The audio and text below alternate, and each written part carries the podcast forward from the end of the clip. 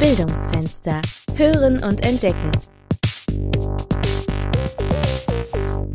Hallo, schön, dass ihr da seid. Ich bin Katrin Berchner und wir wollen uns nach langer Zeit mal wieder ganz klassisch mit dem Thema beschäftigen, mit dem wir vor über zwei Jahren diesen Podcast ins Leben gerufen haben. Es geht um die digitale Lehre. Ja, man könnte ja meinen, dass das Online-Lernen nach Corona gar nicht mehr so relevant ist, da wir uns ja alle wieder in Präsenz begegnen können. Ist das so? Susanne Kundmüller, unsere Leiterin im E-Learning und stellvertretende Bibliotheksleiterin, geht dieser Frage heute nach. In der Vor-Corona-Zeit galt der Einsatz digitaler Formate in der Lehre als fortschrittlich, zukunftsgewandt. Die Nachfrage nach Weiterbildung war hoch. Inzwischen gab es reichlich Möglichkeit, Online-Lehre zu erleben, zu erfahren. Und es stellt sich etwas provokant formuliert die Frage, haben Weiterbildungsangebote in diesem Bereich jetzt ausgedient? Ich bin Susanne Kundmüller und ich freue mich sehr, heute mit Theresa Frohn, Beraterin für E-Learning und Hochschuldidaktik an der Hochschule Bonn-Rhein-Sieg, sprechen zu können. Herzlich willkommen, liebe Theresa. Schön, dass du heute bei uns bist. Ja, vielen Dank. Ich freue mich auch, heute hier zu sein. Ja, Theresa, du als ausgebildete Wirtschaftspsychologin, was würdest du sagen? Hat Weiterbildung im Bereich Einsatz von digitalen Elementen in der Lehre, hat das ausgedient? Und wenn dem so sein sollte, hast du vielleicht dann doch ein paar Kniffe, wie man die Leute wieder motivieren kann, zu lernen und sich mit dem Thema zu beschäftigen? Also ich glaube, dass grundsätzlich diese Weiterbildungsangebote im Bereich der digitalen Lehre nicht ausgedient haben. Natürlich war die Anfrage jetzt in den Corona-Zeiten super hoch, weil total viele Lehrende ihre Lehrkonzepte umstellen mussten, als es eben nur diese digitalen Lehrformate gab.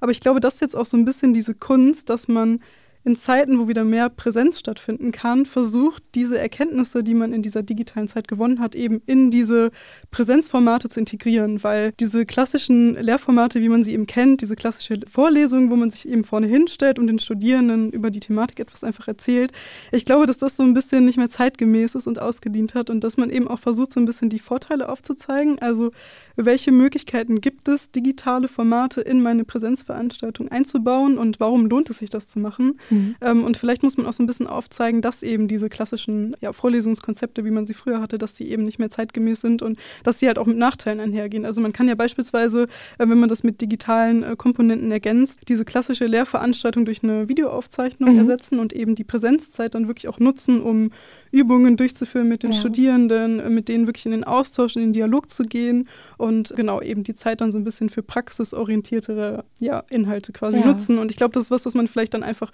hervorheben muss, wo man eben auch wirklich die Vorteile aufzeigen muss, um da auch die Lehrenden so ein bisschen mitzunehmen, dass sie auch wirklich Lust haben, sich da so ein bisschen weiterzubilden. Und ähm, ja, Du bist ja auch in einem großen NRW-weiten Projekt tätig, das die digitalen Kompetenzen von Lehrenden fördern möchte. Hochschuldidaktik im digitalen Zeitalter heißt es. Ein Verbund aus ganz vielen Hochschulen. Gemeinsam wurden dort Austauschformate, Workshops erarbeitet und daneben auch eine ganz große Auswahl an Selbstlernmodulen. Das finde ich besonders spannend, weil die offen zur Verfügung stehen und jeder sie auch nachnutzen kann. Kannst du uns von diesem Angebot vielleicht ein bisschen mehr erzählen? Genau, ja, gut, dass du es ansprichst. Das ist eben unsere Lernarchitektur, die jetzt gerade auch weiter ausgebaut wird. Die wurde Anfang Dezember ja, veröffentlicht. Mhm. Und die Idee dahinter ist, dass wir zu verschiedenen Themen Selbstlernmodule anbieten, die mhm. man dann eben asynchron einfach durcharbeiten kann, wo man sich durchklicken kann. Und die Themen, die wir da eben abbilden, die stammen aus einem Modell. Das ist das DigComp Edu der Europäischen Kommission. Und genau, da haben wir eben verschiedene Themenbausteine, die da angesprochen werden. Das sind alles verschiedene Kompetenzen, die Lehrende eben benötigen, um digitale Lehre erfolgreich mhm. umsetzen zu können. Und ja, daran orientieren wir uns so ein bisschen und deshalb werden da super viele vielfältige Themen aus diesem Bereich eben abgedeckt in den Selbstlerneinheiten. Und wie kann man sich das vorstellen? Wie, wie sieht so eine Selbstlerneinheit aus? Ähm, also das ist immer so ein bisschen unterschiedlich, je nachdem, welche Themen eben mhm. bearbeitet mhm. werden. Also die Lernarchitektur kann man sich so vorstellen, dass es erstmal eine Lernlandkarte gibt, mhm. wo verschiedene Themen abgebildet werden, beispielsweise selbstgesteuertes Lernen, kollaboratives Lernen. Es gibt auch viel zum Thema OER und mhm. digitale Barrierefreiheit oder ähm, E-Assessments, haben ja. wir auch einen Themenbereich für. Und genau, dazu gibt es dann eben, wenn man auf diesen Bereich klickt, ja. verschiedene Unterthemen und ähm, Selbstlerneinheiten, die da eben eingegliedert sind.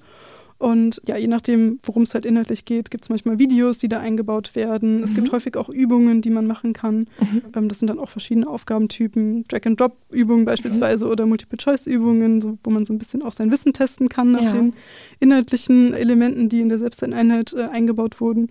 Und ähm, genau, das ist so ein bisschen. Also schon sehr interaktiv. Ein genau. bisschen so, wie man es auch für Studierende machen würde, oder gibt es da Unterschiede? Natürlich muss man so ein bisschen darauf achten, dass die Zielgruppe eine andere ist ja. und dass man eben auch quasi die Lehrenden auch wirklich abholt, ja. wenn sie diese Selbsteinheit durcharbeiten. Wir haben auch häufig Übungen, wo so ein bisschen äh, der Transfer ja. ähm, gefördert wird, dass die Lehrenden sich auch Gedanken darüber machen, wie sie die gelernten Inhalte auf ihre eigene Lehrveranstaltung mhm. übertragen können. Und deshalb gibt es eben begleitend zu diesen Selbsteinheiten auch ein Workbook. Das mhm. ist ein Dokument, was man sich runterladen kann, wo eben verschiedene Reflexionsfragen drinstehen mhm. und wo man dann eben sich auch Notizen machen kann. Ein digitales Lerntagebuch. Genau, so ein ah, bisschen. Genau. Ja, ja, das klingt total genau. schön. Ja. Wir packen nachher in die Shownotes auch einen Link äh, zu dieser Lernarchitektur, Lernlandkarte. Das klingt alles unglaublich verlockend. Kann man auf Entdeckungsreise gehen. Das Schöne ist ja, dass das ja tatsächlich jedem offen steht, richtig? Genau, man kann sich da ähm, registrieren. Das mhm. läuft über die offene Lernplattform der Fernuniversität Hagen mhm. und das ist eine einmalige Registrierung erforderlich, aber ist auch kostenfrei. Also es gibt da genau wenig Hürden. Wie ist denn so die Resonanz? Habt ihr so einen Eindruck gewonnen, welche Themen eure Kundschaft am meisten interessieren oder auch welche Formate sich dann jetzt besonders bewährt haben? Ja, also das mit den Themen ist natürlich ein bisschen individuell, welche Themen da jetzt besonders gefragt sind. Und wir bieten eben auch so viele verschiedene Themen an, dass eigentlich für jeden irgendwie was mit dabei ist. Und aktuelle Themen werden auch immer wieder aufgegriffen. Ja. Bei den letzten Veranstaltungen kam auch häufiger dieses Thema ChatGPT auf und oh, wie ja. das eben dieses ja. Prüfungsthema oder beispielsweise gab es eine Veranstaltung, wo es um E-Assessments ging und Prüfungsformen ja. und da war das Thema ähm, ChatGPT dann auch ähm, sehr interessant für die Lehrenden, ja. wie das eben auch Prüfungsformate ähm, beeinflusst. Und das ploppte ja jetzt so, so plötzlich so hoch. Ne? Ich ja. glaube, diese Entwicklung gibt es ja schon länger, aber mir war das auch gar nicht so so bewusst und mit einmal ist das System da und man muss irgendwie damit umgehen. Ne? Genau. Und verändert jetzt auch ja. wieder ganz viel. Du hast am Anfang gesagt, dass du es wichtig findest, dass man nicht so ganz äh, zurückkehrt in Vor-Corona-Zeiten. Hybride Settings sind das auch Themen rund um hybrides Lehren und Lernen, was stärker nachgefragt wird oder ist da das Interesse nicht so groß? Also ich glaube, dass das schon auch eine große Motivation von vielen Lehrenden ist, die unsere Veranstaltungen besuchen, weil im Prinzip geht es in unserem Projekt ja um digitale Lehre, aber viele Themen, die wir anbieten und viele unserer Angebote beschäftigen sich mit Inhalten, die man in hybriden Settings eben sehr gut umsetzen kann. Ah, ja. Also beispielsweise, wenn man von selbstgesteuertem Lernen redet, ist das ja etwas, was jetzt nicht nur im rein digitalen mhm. Raum von Bedeutung mhm. ist, sondern gerade in hybriden Lernsettings eben wichtig ist. Ja. Und ähm, deshalb ähm, glaube ich schon, dass das ein Thema ist, was für viele sehr wichtig ist, was wir mit unseren Inhalten aber auch ganz gut abdecken. Mhm. Ja. Auch das Thema E-Portfolios zum Beispiel ja. ist ja auch was, was man eben sehr gut ähm, lernbegleitend einsetzen kann und was dann auch im hybriden Kontexten einfach sehr wertvoll ist. Erfahrt ihr auch von Nöten und Problemen, die es so in der digitalen Lehre gibt? Ja, schon. Also tatsächlich äh, kommen auch immer wieder so Themen auf, wie es ist auch so ein bisschen so dieser Klassiker, dass man online der Veranstaltung durchführt und die Kameras sind aus. Also so, so Themen ja. werden häufiger mal angesprochen.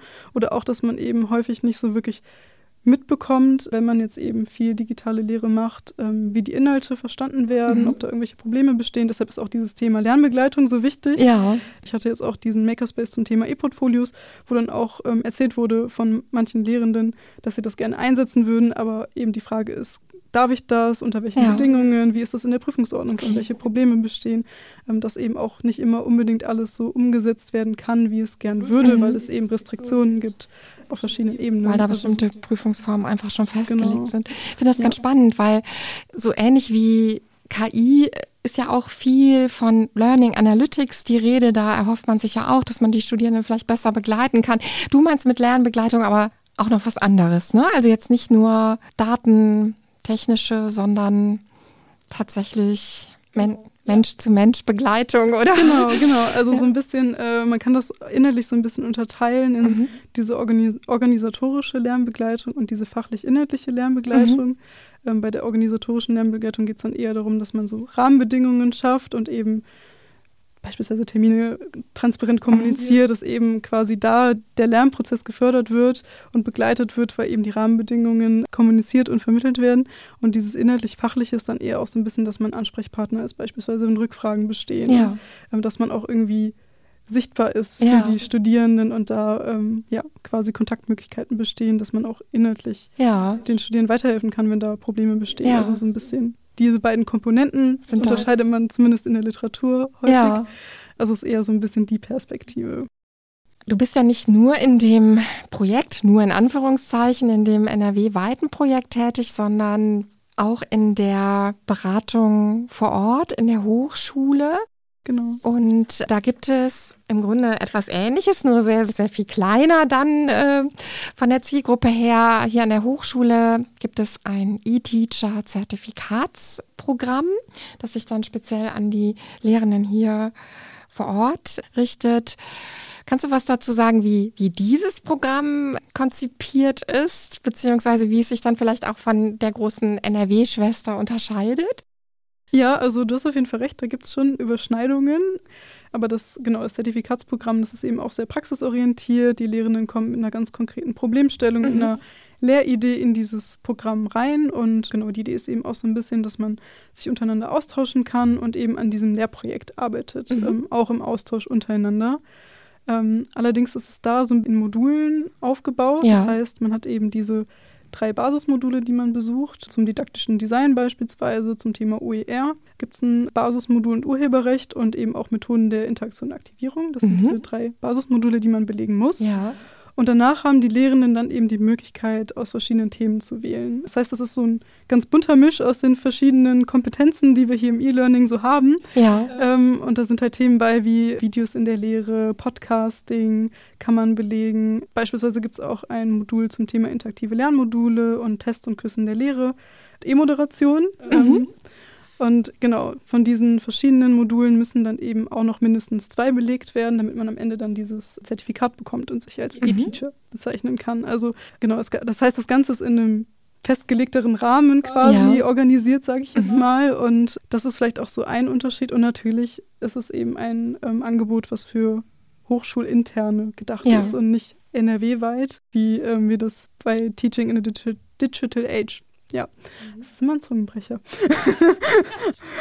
TIDA ist einfacher, genau. Die Lehrerinnen kommen da mit einer ganz speziellen Projektidee auch in das Programm, richtig? Also die bringen eigentlich was Praktisches schon mit, an dem sie genau, arbeiten möchten. was sie einfach weiter ausbauen möchten mhm. oder wo sie vielleicht auch an einer Stelle ein Problem haben, wo sie selber irgendwie nicht genau weiter wissen, mhm. wo man vielleicht auch so ein bisschen Unterstützung, Austausch braucht. Mhm. Aber die haben eben auch schon eine Lehridee, die dann weiter ausgebaut wird im Rahmen dieses Zertifikatsprogramms. Ja. Ja.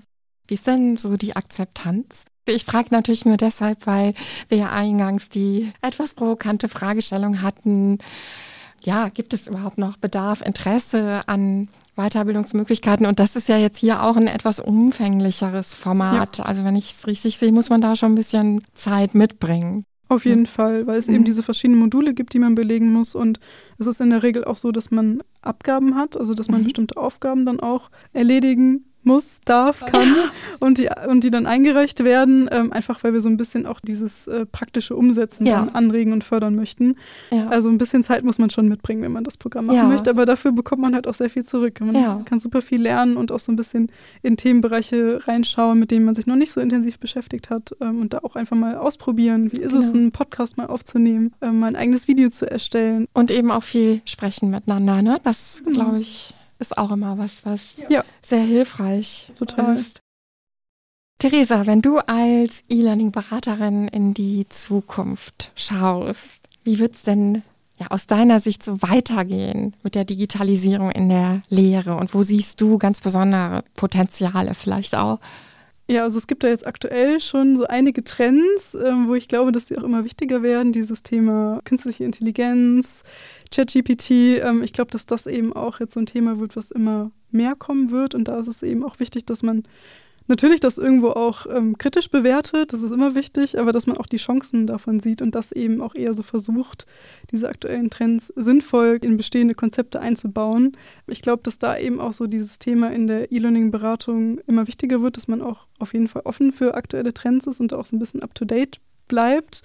Und so ein bisschen sehe ich die Rolle auch mehr ähm, darin, dass man auch wirklich unterstützt und berät, wie man hybride Lernsettings umsetzen kann. Also das ist ja so ein bisschen das, was ich glaube, was immer wichtiger wird, ist eben klassische Vorlesungskonzepte, so wie man sie aus der Vergangenheit kennt, dass die halt immer weniger wichtig, wichtig werden. Da haben wir ähm, auch vorhin schon mal drüber gesprochen. Und dass man dann in der E-Learning-Beratung auch eher dahin geht, dass man in dem Kontext berät, wie man eben das didaktisch gestalten kann, welche digitalen Tools man nutzen kann, um das eben sinnvoll umzusetzen und ähm, Präsenzveranstaltungen damit anzureichern. Und das sind natürlich die aktuellen Trends, die es da so gibt, auch von großer Bedeutung. Also ich glaube, das muss man immer so als Gesamtkonzept sehen und da eben auch ähm, ja, dranbleiben und ähm, das in die Beratungsfunktion mit einnehmen. Mit einnehmen. Ja. Ich hätte noch eine letzte Frage an dich. Du unterrichtest ja auch selbst und setzt du das denn dann alles auch selbst um, wenn du auf der anderen Seite bist, also als Lehrende? Ja, also ich, ich plane ja aktuell die Lehrveranstaltung, die ich jetzt übernehme. Und ähm, tatsächlich gibt es da so die ein oder anderen Themen, die ich so aus meinen eigenen Workshops, Trainings, äh, den Selbstlernmaterialien, die ich erstellt habe, so mitnehmen kann. Ähm, mhm. Was jetzt beispielsweise ähm, das akademische Ankommen angeht, äh, habe ich äh, auch mal ein Lernmodul zu erstellt, wie man eben quasi diesen Einstieg in eine Lehrveranstaltung gestalten kann. Ja. Ähm, was so diese, dieses ganze Thema ähm, Sichtbarkeit des Lehrenden, der Lehrperson, gerade auch in digitalen Settings, aber auch ja. in Präsenzveranstaltungen begleitend angeht. Aber ich glaube, es gibt super viele Themen, die man da eben aufgreifen kann, wenn man sich da ein bisschen tiefer mit beschäftigt hat. Theresa, ich wünsche dir da auf jeden Fall für alle deine vielen Projekte ganz viel Erfolg. Ja, vielen Dank für die spannenden Einblicke in Gerne. deine Arbeit. Hat mich gefreut. mich auch.